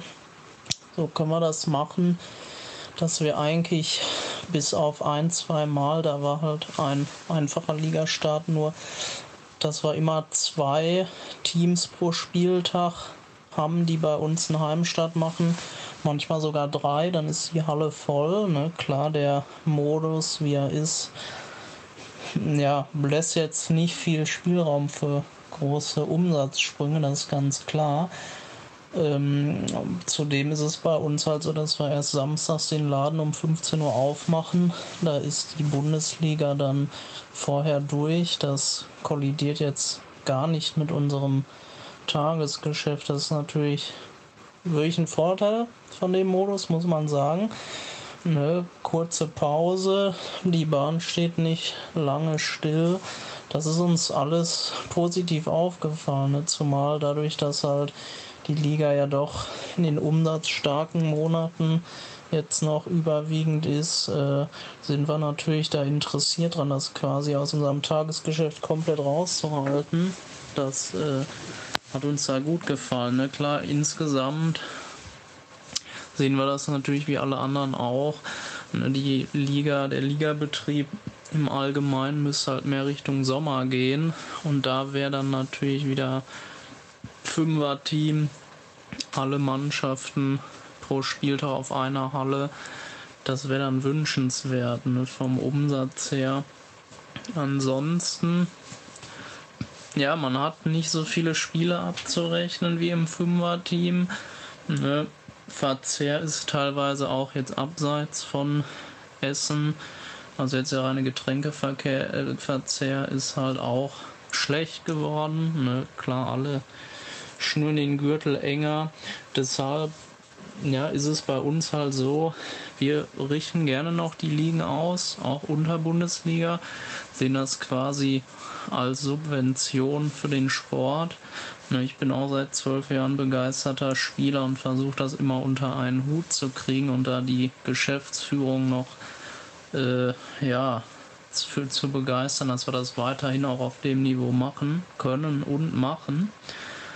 Und ja, diesbezüglich ist das natürlich toll für uns, dass der aktuelle Modus äh, zumindest samstags komplett aus den Zeiten rausgeht, in der wir Geld verdienen. Und äh, sonntags haben wir eine Stunde dann quasi die, die noch spielen, während wir quasi schon normal geöffnet hätten. Also insgesamt für mich jetzt aus Hallensicht kann der Modus so bleiben. Das ist jetzt nicht besonders schlimm für uns, das können wir machen. Äh, Fünfer-Team in den Wintermonaten wäre für mich ein No-Go. Müsste man dann halt sogar überlegen, ob ich da dann noch Freigaben kriege durch die Geschäftsleitung, diese Sachen durchzuführen, weil das würde dann halt doch zu weit in den Umsatz gehen und das können wir nicht machen. Also insgesamt bin ich damit ganz zufrieden, hat alles Vor- und Nachteile ne? und das war's schon. Liebe Grüße. Hallo zusammen, mein Name ist Markus Kröger und ich bin der Betreiber der Super Bowl in Regensburg und der West Bowl in Nürnberg. Ja, zum aktuellen Modus, der die letzten beiden Jahre ja gespielt wurde. Äh, auch dieser Modus hat mich als Betreiber schon an den Rand des Möglichen gebracht da natürlich sehr wenige Leute sehr viele Bahnen für eine sehr lange Zeit in unserer Primetime benötigen. Für den neuen Modus würde ich mir definitiv als allerwichtigsten Punkt wünschen, dass wir aus den Wintermonaten rauskommen, da wir im Sommer wesentlich flexibler sind. Mit noch weniger Spielern und noch mehr Bahnen, die teilweise benötigt werden, ist es halt wirklich problematisch, das Ganze finanziell noch darzustellen. Beim neuen Modus würde ich mir in jedem Falle wünschen, dass inklusive dem Wandern in die Sommermonate wir wieder alle Teams einer Division am Start haben. Hallo liebe Podcast-HörerInnen, mein Name ist Martin Knöbel, ich bin der Center Manager vom Dreamboat Palace in Unterföhring. Erstmal möchte ich mich bei Sandro, Timo und Alex für das Engagement und die Möglichkeit bedanken, hier die Meinung der Warenbetreiber zur Bundesliga zu erfragen und zu veröffentlichen. Im Großen und Ganzen bin ich mit dem aktuellen Modus zufrieden. Da wir mehrere Heimmannschaften haben, ist es allerdings etwas unpraktikabel, wenn zum Ende der Begegnungen durch die Baker-Spiele weniger Bahnen benötigt werden und wir die Ligen nicht zusammenschieben können. So stehen doch recht viele Bahnen während der Baker-Spiele frei. Ebenso ist uns ein kleiner Dorn im Auge, dass die Begegnungen zeitlich sehr unterschiedlich fertig sind, was eine Planung recht schwer macht. Prinzipiell würde ich aus Hallensicht nur den Modus dahingehend ändern, dass die Baker-Spiele zu einem früheren Zeitpunkt in der Begegnung gespielt werden, damit die Bahnen nicht unnötigerweise leer stehen, wenn sie anderweitig fürs Open Bowling genutzt werden könnten. Für die kommende Saison ist es unerlässlich, dass die Bundesliga wie auch der Ligabetrieb der Länder aus den starken Wintermonaten rauskommt und mindestens in dem Zeitraum Mitte Oktober bis Mitte Februar keine Starts stattfinden, da hier die Bahnen anderweitig fürs Open Bowling benötigt werden. Wie schon oft angesprochen, sind Bowlings in der Regel auch Wirtschaftsunternehmen. Hier ist es schmerzhaft, wenn die Bahnen für Ligaspieltage deutlich günstiger geblockt werden, als es mit den Open Bowlern der Fall wäre. Sicher weiß ich, dass man nie den einzelnen Tag, sondern das ganze Jahr mit in die Rechnung mit einbeziehen muss. Es ist ein Modus im Gespräch, dass alle sechs Teams einer Division gemeinsam auf einer Halle antreten. Hierfür sollen zwölf Bahnen plus zwei Ersatzbahnen geblockt werden. Bevor dieser Modus umgesetzt werden kann, muss sicherlich mit den in Frage kommenden Hallen gesprochen werden, ob dies überhaupt möglich ist. Generell gilt, umso früher der Ligaspieltag an einem einzelnen Tag beendet ist, desto besser für die Bowling Center. Da spielt der Modus an sich eine nebensächliche Rolle. Ich bin allerdings nach wie vor für den Modus mit Heim- und Auswärtsspielen, da dieser Modus recht gut vermarktet werden kann und möglicherweise der ein oder andere Zuschauer gewonnen werden kann, der vorher noch gar nicht gewusst hat, dass es eine Bowling-Bundesliga gibt. Hilfe muss aber sicher in Sachen Marketing noch einiges gemacht werden. Da sollten die Vereine und die Hallen in Zukunft aktiver zusammenarbeiten. Durch den Mehrumsatz, den die Zuschauer generieren, kann dann auch weiterhin ein günstiger Spielpreis für die Bundesliga-Spieltage angeboten werden. Zum Abschluss bleibt mir nur noch zu sagen, dass die Hallen mit in die Planung von Modusänderungen mit einbezogen werden sollten, damit man für alle Seiten eine gute Lösung finden kann und der Sport vorangebracht werden kann. Die Legende am Start, Peter Obst, Betreiber der City Bowling Hasenheide, eine der legendärsten Hallen der Welt natürlich. Ne? Oh. Hallo Peter. Nicht so hochstapeln, nicht so hochstapeln. Ja, und wir wollten dich auch mal fragen, wie siehst du den aktuellen Bundesliga-Modus? Ist der alte besser gewesen? Wie sieht es für eine Halle aus? Was ist da attraktiver? Und was würdest du dir als Hallenbetreiber wünschen, vielleicht von zukünftigen Modus? Ja, es ist natürlich immer schwer zu sagen, aus Sicht der Halle, aus Sicht der Zuschauer, aus den Spielern gibt es wahrscheinlich große unterschiedliche Meinungen. Äh, für die Halle ist es vielleicht nicht lukrativ genug, sage ich mal, weil wirklich nur zwei Mannschaften da sind. Bei den Damen manchmal nur vier, weil die vielleicht ohne Ersatzmann kommen oder mhm. Ersatzfrau vielmehr. Bei den Herren ist immer einer mehr, aber da ist es so, dass man ja immer zwei Sperrbahnen braucht, dann vielleicht nur eine Bahn absperrt. Also ziemlich viel Bahn für wenig Spiele. Also denke mal, da wird es nicht so lukrativ sein gegenüber das alte System, wo da wirklich zehn Bundesligamannschaften bei den Herren da waren oder bei den Damen. Für die Spieler selbst würde ich vielleicht sagen, dass es attraktiv ist, weil es schnell geht. Man braucht nur fünf Stunden für seine Spiele. Für die Zuschauer ist es wieder mega schlecht aus meiner Sicht, weil wir haben wirklich welche gehabt und zwar auch Hochrangige, die auch mal einen Titel gewonnen haben, äh, die dann wirklich nach einer halben Stunde wieder abgehauen sind, weil sie einfach gesagt haben, äh, da blickt ja keiner durch. äh, wie ist denn der Stand? Wie viel steht's denn? Dann sagst du nach 1-0 Wertungspunkte. Hä? Warum Wertungspunkte und Spielpunkte ja. und ist alles so kompliziert, sag ich mal. Ich persönlich würde es vielleicht wünschen, wenn man wieder sagt, okay, wir treffen wieder zehn Bundesligamannschaften zusammen, die dann ein im Modus von den Ländermannschaften spielen. Das heißt Mann gegen Mann. Vielleicht auch nur Vierermannschaft, damit es eben mit der Fünfermannschaft nicht so lange dauert, aber Vierermannschaft und sagt, okay, pro gewonnenes Spiel gibt es zwei Punkte und für die Gesamtpunktzahl nochmal zwei. Dann ist es natürlich immer so, dass wir sagen, ah, manchmal gewinnen ja die Kleinen gegen die Große, ja. Und zum Schluss, am Ende des Spieltages oder am Samstag, Sonntag, wenn alle Spiele gemacht worden sind, gibt es nochmal ein Ranking, wo der Pinbeste eben 10 Punkte kriegt, der Zweitbeste halt 9 und immer so weiter, sodass der Letzte eben nur einen kriegt. Kann aber natürlich viele Spielpunkte gemacht haben, weil er eben die Mannschaften alle gewonnen hatte. Mhm. Auch interessante Methode. Also das wäre quasi dein persönlicher Favorit, wieder alle Teams auf einer Halle? Ja, es ist Team? ja dann auch schöner. Ich sag mal, wir haben Zuschauer gehabt und haben gefragt, wo spielt denn die Bundesliga? Ich sage, vorne bei 1 bis 6. Äh, dann sind die wieder zu mir gekommen nach zehn Minuten, sagt, na, die spielen doch in der Trio-Liga auch hier oder so. Äh, das ist doch, hat doch nichts mit Bundesliga zu tun. Also so wie man sie kennt. Und das Schöne an der Bundesliga war gewesen, dass man wirklich aus jedem Bundesland wirklich alle da hatte, die in der Bundesliga spielen und untereinander ja auch Freundschaften sind, die sich dann wieder gesehen haben und hinterher unterhalten haben noch und was sie gegessen haben oder oder. Äh, aber so macht die Bundesliga halt aus meiner Sicht mehr Sinn als aus, mit den Divisionen. Weil es kann ja durchaus passieren, dass in der Division 1 die Erstplatzierten höheren Schnitt haben als aus der zweiten Division. Und die müssen sich dann treffen und spielen sich dann den Titel aus. Und dann ist es so, dass hier vielleicht mal der Schnittschwächere gegen den anderen gewinnt und der mhm. hat aber zehn Plätze mehr im Schnitt gehabt. Also ist da wie beim Eishockey, da ist es leider auch so, dass der Erste gegen den Zehnten spielt und da rausfliegen kann aber aus meiner Sicht vielleicht nicht so gerecht. Aber da gibt es nur eine Bundesliga und da ist es dann halt so. Das stimmt. Lieber Borilla, erstmal Dankeschön, dass ich ähm, mich dazu äußern durfte und ich wünsche für alle Aktiven, dass man natürlich äh, das Beste draus macht. Und wie man entscheidet oder wie entschieden wird, kann ich dir nicht sagen. Und wir lassen uns überraschen. Das müssen wir alle. Ja. Vielen Dank.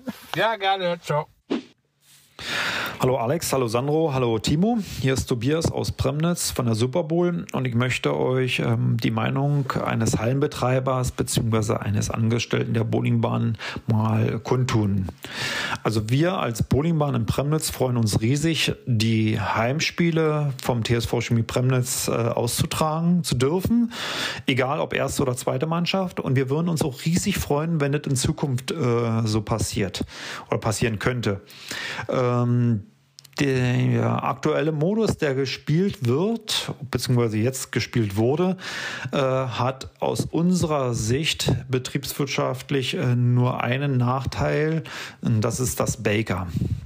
Das Baker verursacht halt äh, im Vorhinein und im Nachgang, also eine Lehrzeit, wo die Bahnen nicht bespielt werden. Und wenn äh, ja, die Bahn nicht gespielt werden, wird natürlich auch kein äh, Spielentgelt fällig für die Vereine. Also entweder als Lösung, man ändert den Modus, sodass alle Bahnen zu jeder Zeit bespielt werden und dadurch mehr Spiele gemacht werden in der gleichen Zeit und dann mehr Umsatz generiert wird. Oder wir als Bowlingbahn vereinbaren einen Stundenpreis pro Bahn pro Stunde.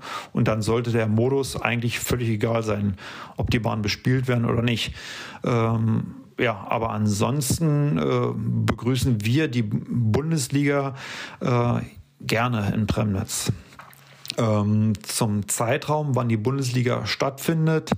Ja, vielleicht nicht im Dezember und Januar, aber ansonsten sind uns die Monate egal, weil wir wissen, äh, dass einfach die Terminfindung äh, einfach riesig also riesig, riesige Probleme mit sich bringt.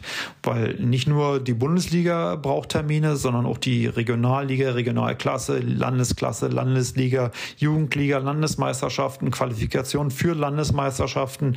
Und die müssen ja alle irgendwo auch miteinander abgestimmt werden, sodass dann halt aufbauend äh, zu den hingehen zu den deutschen Meisterschaften auch äh, ja alles nachvollziehbar ist beziehungsweise planbar ist.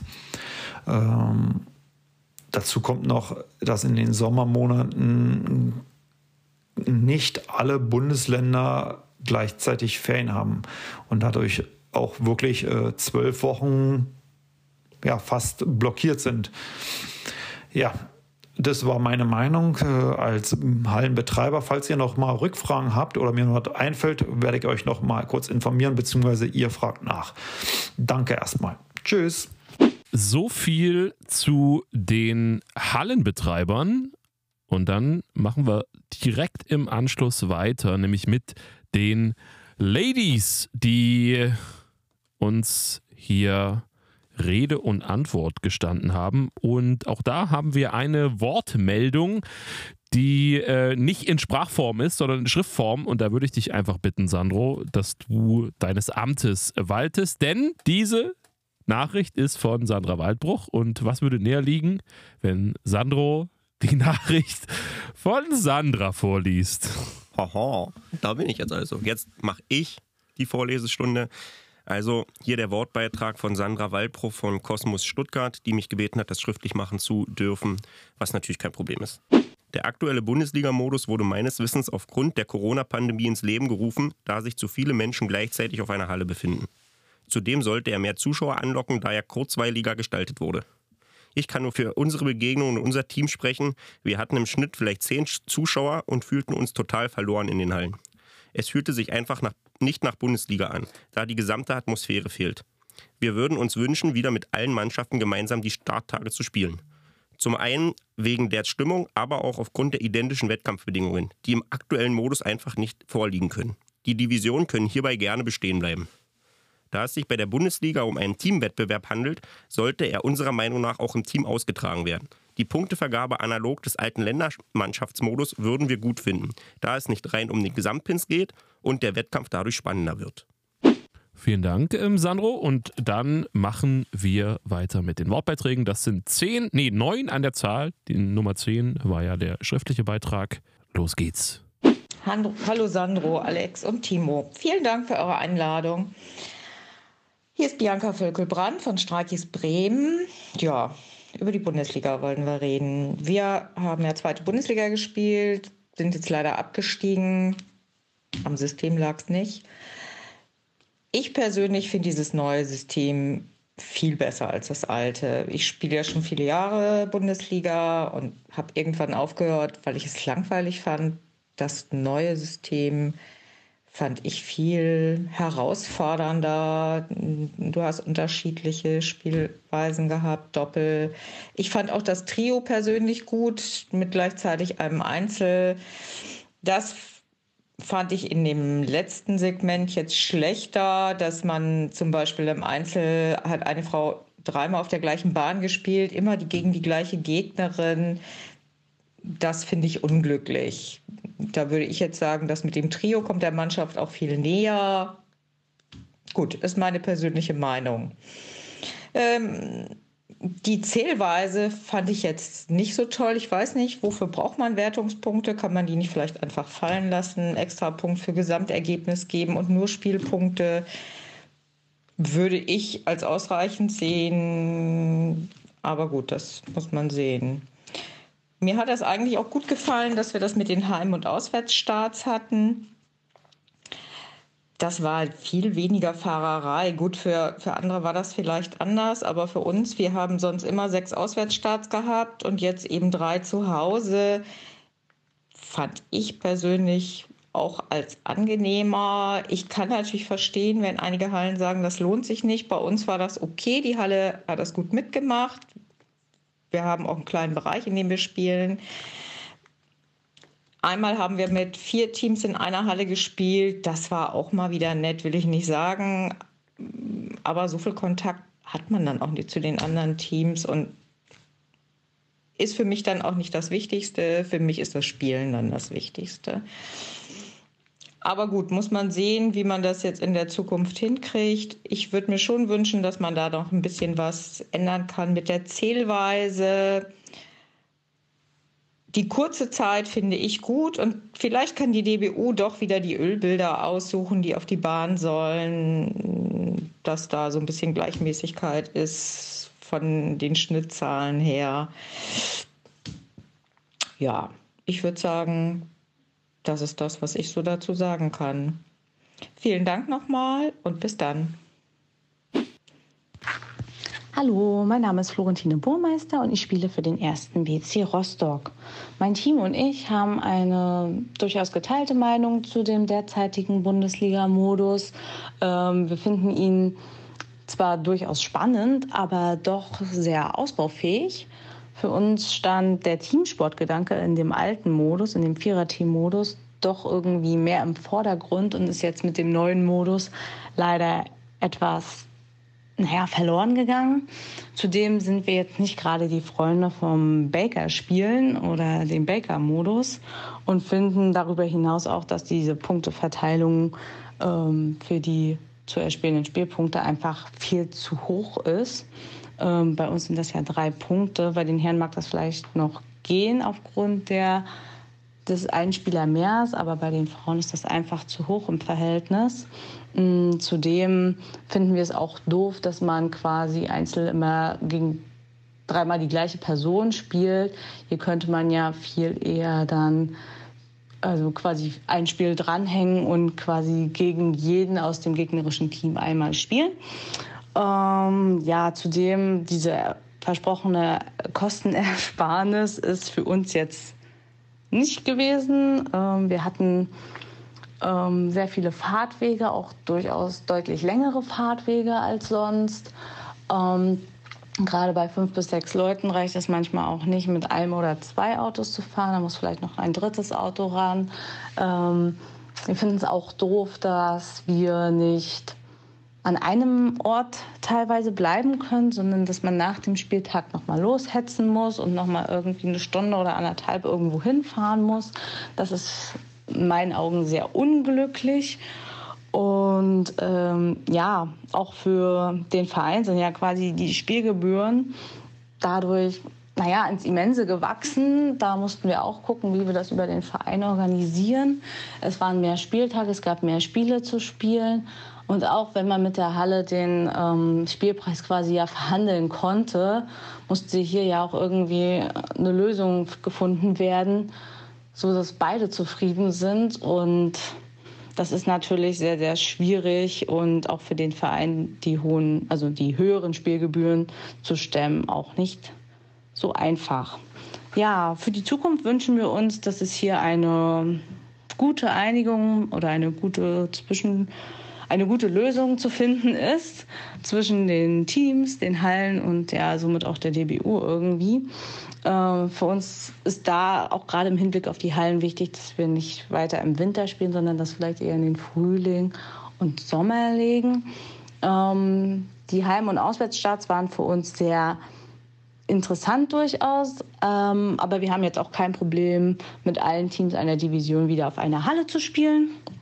Ähm, unsere Meinung zu den vorgeschlagenen Modi sind jetzt ziemlich geteilt. Einige haben von uns dann gesagt, äh, wenn das die Optionen sind, dann würden wir lieber so weiterspielen, wie wir es gerade tun.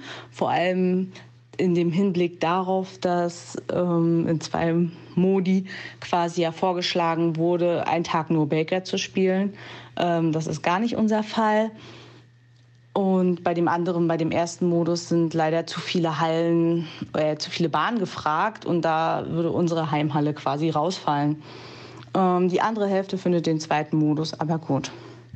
Also insgesamt wünschen wir einfach, dass es zwar Änderungen gibt, aber die halt auch wirklich im Hinblick auf Halle, Team und Team quasi, naja, zufriedenstellend sind, sodass jeder am Ende wieder Spaß daran hat. Hi, ich bin Franzi Tschech und ich spiele für die Lucky Striker Regensburg. Den aktuellen Spielmodus finden mein Team und ich ganz gut.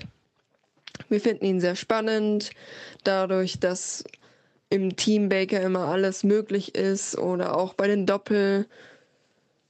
Genau, es ist eigentlich immer Action und wir finden den Modus gut, weil er deutlich schneller ist und deutlich spannender ist als der Viererteam-Modus. Allerdings würden wir bei dem aktuellen Modus das Einzel verändern, da man dort im Moment nur gegen eine Spielerin spielt und wir würden es eher bevorzugen, dass man gegen verschiedene Spielerinnen im Einzel spielt. Zum Thema Heim- und Auswärtsspiele, damit sind wir eigentlich auch zufrieden. Wir würden es aber auch gut finden, wenn alle Teams einer Division auf einer Halle gegeneinander spielen. Hi, ich bin Gina Maria Merkel und ich spiele für die Dragon Strikers in der zweiten Bundesliga. Mit dem neuen Spielmodus bin ich grundsätzlich zufrieden. Die schnelleren Entscheidungen, die verkürzten Spieldauer an einem Wochenende und die reduzierten Kosten in der Saison gefallen mir und mein Team sehr gut. Ich finde es auch sehr spannend, in kleineren Hallen zu spielen. Negativ ist uns als Team natürlich der Einzelmodus aufgefallen. Dreimal gegen die gleiche Person zu spielen ist sinnlos. Das muss sich ändern. Die Wünsche meiner Mannschaft für den kommenden Modus sind recht einfach. Die Kosten einer Saison und die Spieldauer sollten ähnlich sein zum aktuellen Modus. Der Spielpreis wird sich natürlich erhöhen, da wir sonst keine Halle mehr haben, in der wir Bundesliga spielen können. Wir müssen der Halle mit dem Spielpreis entgegenkommen, da wir sonst keine Diskussion über den Modus brauchen, weil wir keine regionalen Spielorte mehr haben. Regionale Spielorte sind unserer Meinung nach wichtig, um Zuschauer zu gewinnen, um die Halle zu unterstützen. Ich kenne die Spieltage mit der ganzen Liga auf einer Halle an einem Wochenende aus meiner Zeit, wo ich für Frankfurt und Aschaffenburg erste und zweite Bundesliga gespielt habe. Gestört hat mich der Modus nicht. Jedoch war er mit mehr Fahrerei und Zeit verbunden. Die aktuellen Heim- und Auswärtsstarts finde ich recht gut und modern. Sicherlich müssen noch einige Dinge angepasst werden. Man sollte einen neuen Modus noch ein wenig Zeit geben, bevor man versucht, alles zu verändern oder zurückzudrehen. So, das war's erstmal von mir. Vielen Dank Sandro, Timo und Alex für diese Möglichkeit. Super Podcast, macht weiter so.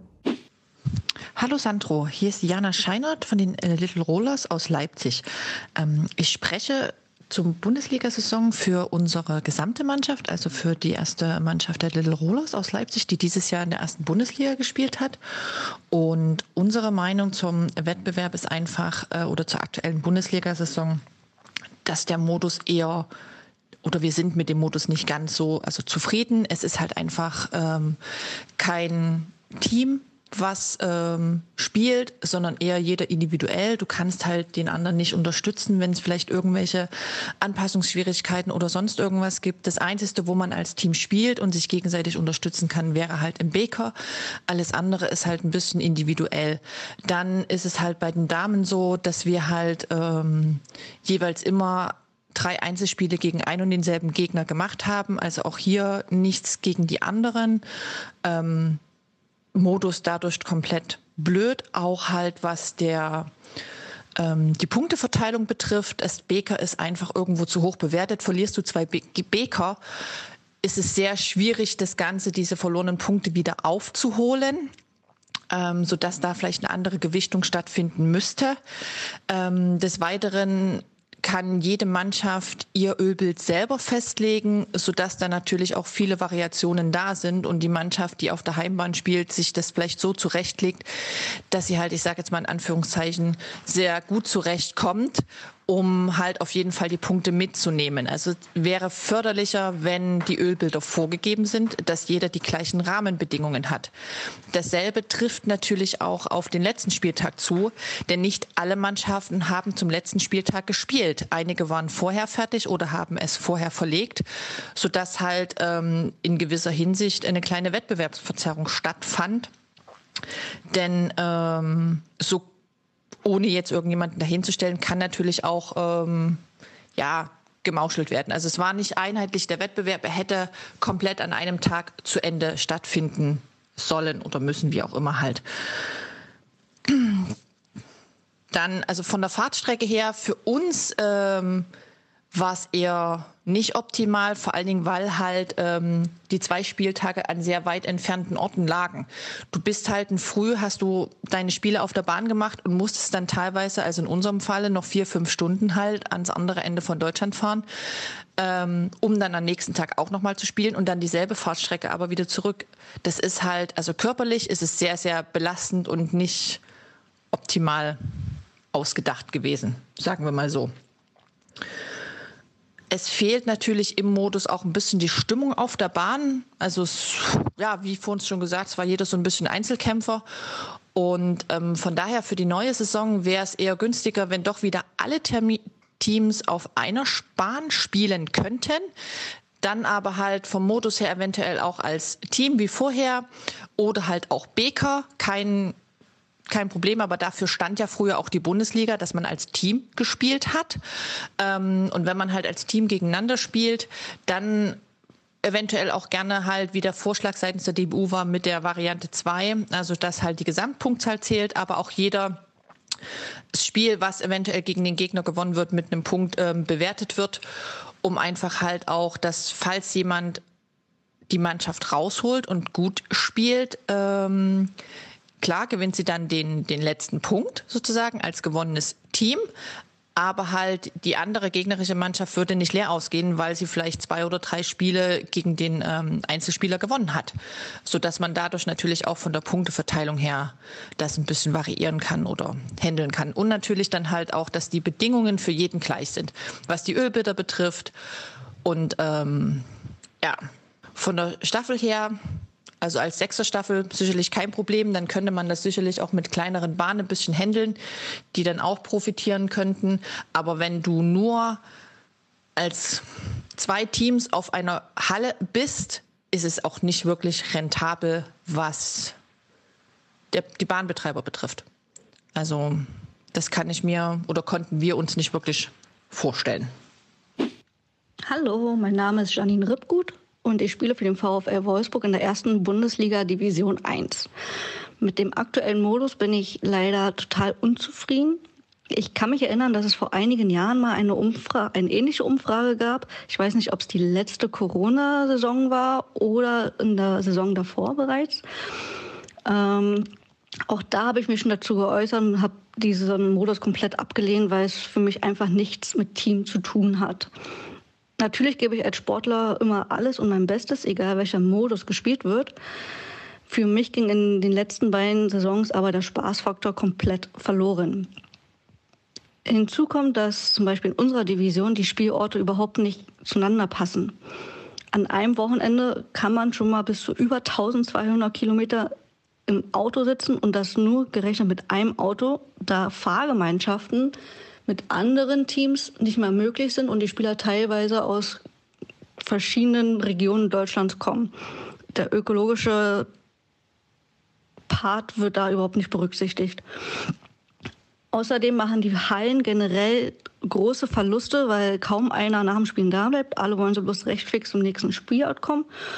Beziehungsweise in den 20 Minuten Pause auch keiner großartig was essen wird, weil die Zeit dafür einfach nicht reicht. Wir vom VfL Wolfsburg würden uns generell wünschen, dass wieder alle Teams auf einer Halle spielen, gerne auch getrennt in den einzelnen Divisionen.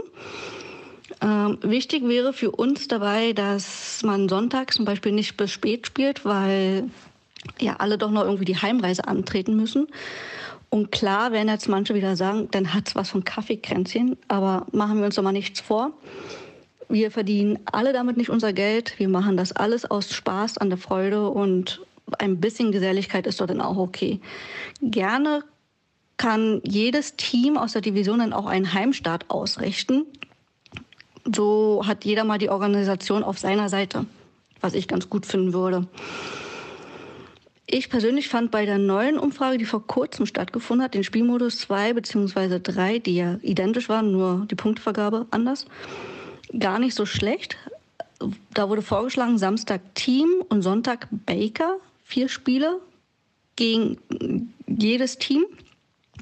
Mich haben aber die geplanten sechseinhalb Stunden für den Sonntag komplett abgeschreckt und ich kann diese auch nicht wirklich nachvollziehen, weil wenn wir im Damenteam vier Spiele gemacht haben, spielen, äh, wenn wir im Damenteam ein Spiel gemacht haben, haben wir 45 Minuten gespielt.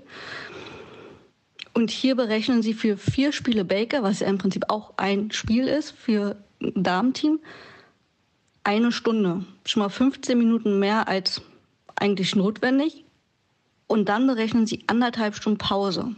Das erschließt sich mir nicht, warum das so gemacht wird.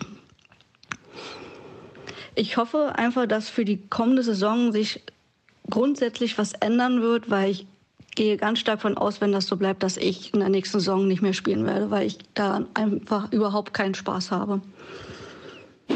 Hallo, mein Name ist Laura Beutner. Ich spiele für den BSC Kraftwerk Berlin und auch ich möchte gerne ein paar Worte loswerden zum aktuellen Bundesliga-Modus.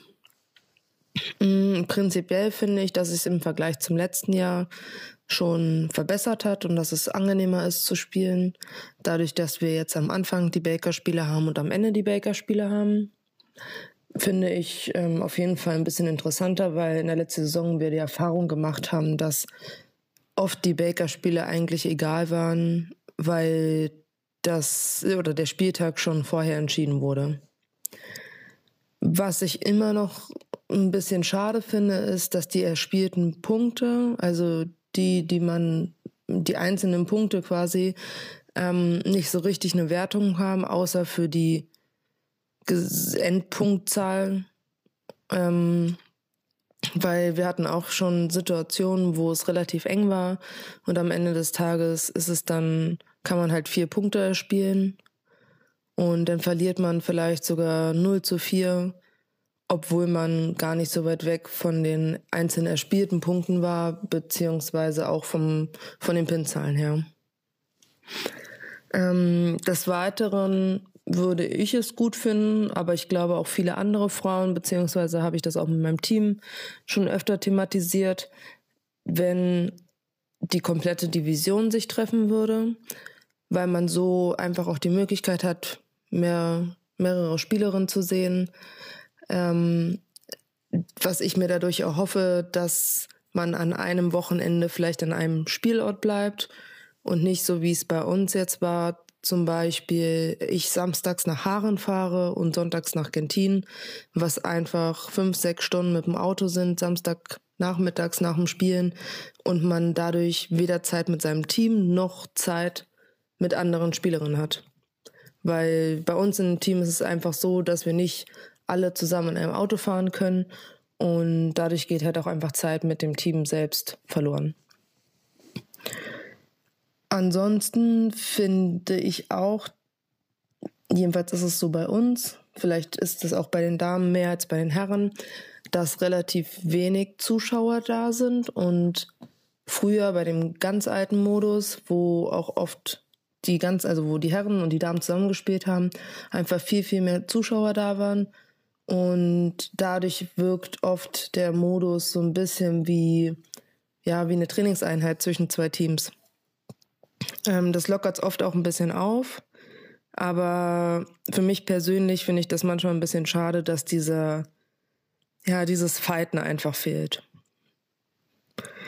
Ähm, ansonsten finde ich auf jeden Fall gut, dass es diese Umfrage gab ähm, seitens der DBU, dass ja auch geplant ist, dass sich nochmal die Spielerinnen und Spieler aus den einzelnen Divisions zusammensetzen und vielleicht einzelne Spieler, Spielerinnen dann ihre Division vertreten und vielleicht findet man am Ende des Tages doch eine Lösung, wo die Spielerinnen oder auch Spieler und die Heimbetreiber auf einen Nenner kommen und alle irgendwie einigermaßen zufrieden sind.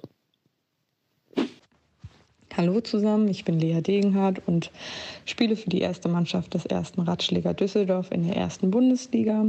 Ich persönlich sowie meine Mannschaft finden den derzeitigen Modus nicht gerade praktisch, sind auch keine großen Fans und es gibt halt auch mehrere Punkte, die wir einfach nicht gut finden in dem Modus, den wir jetzt derzeitig noch in der ersten Liga sowie in der zweiten haben.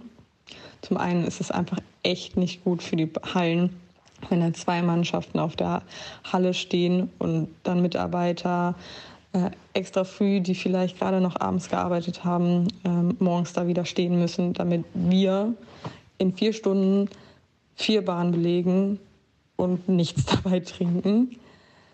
Äh, zum anderen gibt es da auch noch wirklich den Bund an sich. Also ich, ja, es ist sehr ähnlich zu den Männern mit Doppel und Einzel und Baker. Baker finde ich auch gar nicht so schlimm, aber so Doppel, Einzel, das hat nichts mehr mit Team zu tun. Also wenn ich da mit zwei Mannschaften auf der Halle bin, dann kommt das eher wie ein T-Kränzchen davor, als wenn ich wirklich mit mehreren Mannschaften auf einer Halle bin. Und äh, dann kommt auch noch die Bepunktung echt doof dazu. Ja, es gibt Spielpunkte, aber am Ende steht da trotzdem 4-0. Und wenn man dann zu 0 nach Hause geht, obwohl man vielleicht, sagen wir jetzt, 15 Spiele, äh, Spielpunkte hat, dann ähm, und die keine mögliche Auswirkung haben, außer die P Punktevergabe ist so eng, dass das eventuell ein Platz da, was sich ändert. Aber das bringt halt nichts. Ich hätte lieber, dass da wirklich dann die Punkte von den Spielen als Wertung gelten und die anderen Punkte als Sonderpunkte oder so. Auf jeden Fall, das ist nicht gerade gut äh, geplant, wie man es auch sehen möchte. Auf jeden Fall gibt es natürlich auch andere Punkte, aber die werde ich jetzt nicht so weiter aufnehmen. Ähm, dann, was ich mir wünsche oder was wir uns wünschen ähm, für die nächste Saison, zum einen, dass endlich es mal hinbekommen wird, dass die Termine vielleicht nicht in den Winter gelegt werden. Auch für die Hallen, dass es wieder attraktiver auch für die Hallen wird, weil es so schwer ist, eine Möglichkeit zu finden, einen Ligastart auszutragen, auch wenn es weniger Leute sind. Zum anderen würde ich mir wünschen, dass die Bepunktung sich verändert und wir auch mal wieder wirklich Team spielen. Also ich habe kein Problem mit Baker. Ich würde aber auch gerne mal wieder Vierermannschaft spielen, so wie sich das auch gehört, wie ein Ligastart und auch in der ersten Liga Team wieder zu spielen. Das wäre einfach mal wieder schön. Ja, Doppel, Einzel, das gibt's, aber es ist trotzdem Liga und Team, aber das hat nichts mehr mit Team außer bei Baker zu tun. Ähm, für das nächste Jahr wünsche ich mir einfach, dass ähm, wir eventuell, wie wir auch gerade darüber sprechen, ähm, wieder die Division zumindest auf eine Halle bringen, damit ähm, wir dann mit mehreren Mannschaften wieder auf der Bahn stehen und wirklich ein Ligastart an einem Termin stattfindet und nicht irgendwas hier, da ähm, stattfindet, dass das wirklich dann einheitlich ist. Ich finde, es hat schon was mit Heim- und ähm, Auswärtsstarts. Das finde ich jetzt nicht gerade schlimm. Könnte man immer ja nachgucken, wo die Mannschaften gerade sind, ob da das ausführbar überhaupt ist. Weil meistens bei einer Sechser-Division braucht man dann meistens acht Bahnen. Und die meisten Hallen haben gerade noch acht Bahnen. Vom Team zu dem jetzigen Stand nach den Spielen mit einer Division müsste das halbwegs zeitlich auch gleich sein und äh, es ist dann auch wieder attraktiver für die Hallen. Wir haben dann wieder vielleicht richtiges Mannschaftsfeeling. Wir werden dann auch an einem Wochenende hoffentlich an einem Ort sein, wo dann an einem Tag das gespielt wird und am anderen das, so wie zum Beispiel der jetzige Modus 2 oder 3, den ich persönlich auch sehr interessant finde.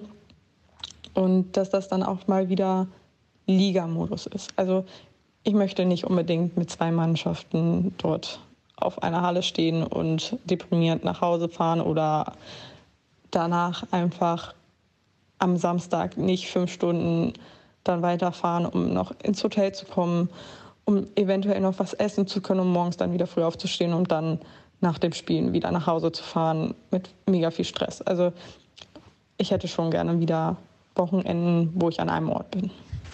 Hallo liebe Bowling-Gemeinde. Hallo Sandro, Timo und Alex. Vielen Dank erstmal, dass ihr euch die Mühe macht und mit eurem Bowling-Podcast unsere Meinung einfangen wollt. Finde ich eine sehr gute Idee. Ich bin Uta König, Mannschaftskapitänin der ersten Damenmannschaft vom BC Blau-Gelb Frankfurt. Wir spielen in der zweiten Bundesliga der Damen in der Division 3. Diese Meinung, die ich jetzt hier kundtue, ist eine gebündelte Meinung aus den Gesprächen mit meinen Mitspielerinnen. Also Punkt 1. Bei der Abfrage von Martina und Andi Anfang April war der größte Teil unserer Mannschaft für den gerade bestehenden Modus.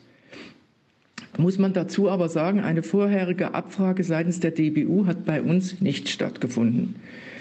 Dass wir den Modus gut finden, lag aber auch daran, dass wir in unserer Division 3 drei hessische Mannschaften drin waren und somit sich die Fahrtkosten und, und, und Hotelkosten natürlich im Rahmen hielten. Da hat man nicht so viel rumreisen müssen. Erst durch den ähm, Livestream am 2. April, die Bundesliga am Wendepunkt, haben wir das erste Mal die Meinung von, von ganz vielen Mitgliedern, aktiven uns anhören können. Das fanden wir sehr gut. Dabei konnten wir aber auch erkennen, dass die Meinungen der Herren auseinandergehen mit den Meinungen der Damen. Das sollte man vielleicht auch berücksichtigen, wenn man immer alles versucht, ineinander zu pressen. Vielleicht sollte man es einfach trennen. Da komme ich zu Punkt 2, Wünsche zum kommenden Modus. Hier haben wir eine Idee. Wir, Damen würden gerne wieder alle gemeinsam auf einer Anlage spielen. Jeder gegen jeden. Das wären fünf Spiele am Tag. Keine Baker, keine Einzel oder Doppel. Also keine Doppel mehr. Alle sechs Teams spielen somit unter gleichen Bedingungen am Tag auf der gleichen Anlage. Somit wäre man sogar an drei Wochenenden fertig. Das ist allerdings auch nur eine Idee von uns, die man ja mit einbringen kann bei euren Gedankenspielen mit den anderen Mitgliedern, Aktiven. Ähm, zum Punkt 3, Spielweise Heim- und Auswärtsstarts. Im derzeitigen Modus ist Heim- und Auswärtsstart okay gewesen.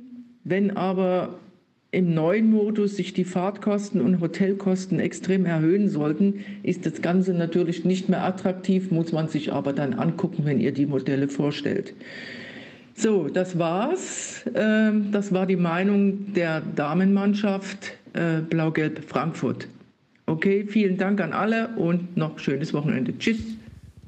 So, damit haben wir die Ladies und beenden diese Podcast-Folge, würde ich sagen. Denn wir haben ja schon gesagt, es wartet eine Extra-Folge mit den 15 Meinungen der Männer und äh, deswegen müsst ihr nicht zwei Wochen warten, sondern nur eine Woche, bis es weiter geht's. Und zwar bei, na, Sandro? Hambone, dem Bowling-Podcast. Und deswegen Abmoderation. Ich würde sagen, wir hören uns in einer Woche wieder mit den Herren der Schöpfung, oder? Das würde ich auch sagen. Bis zur nächsten Woche. Bis dann und ciao, Rilla.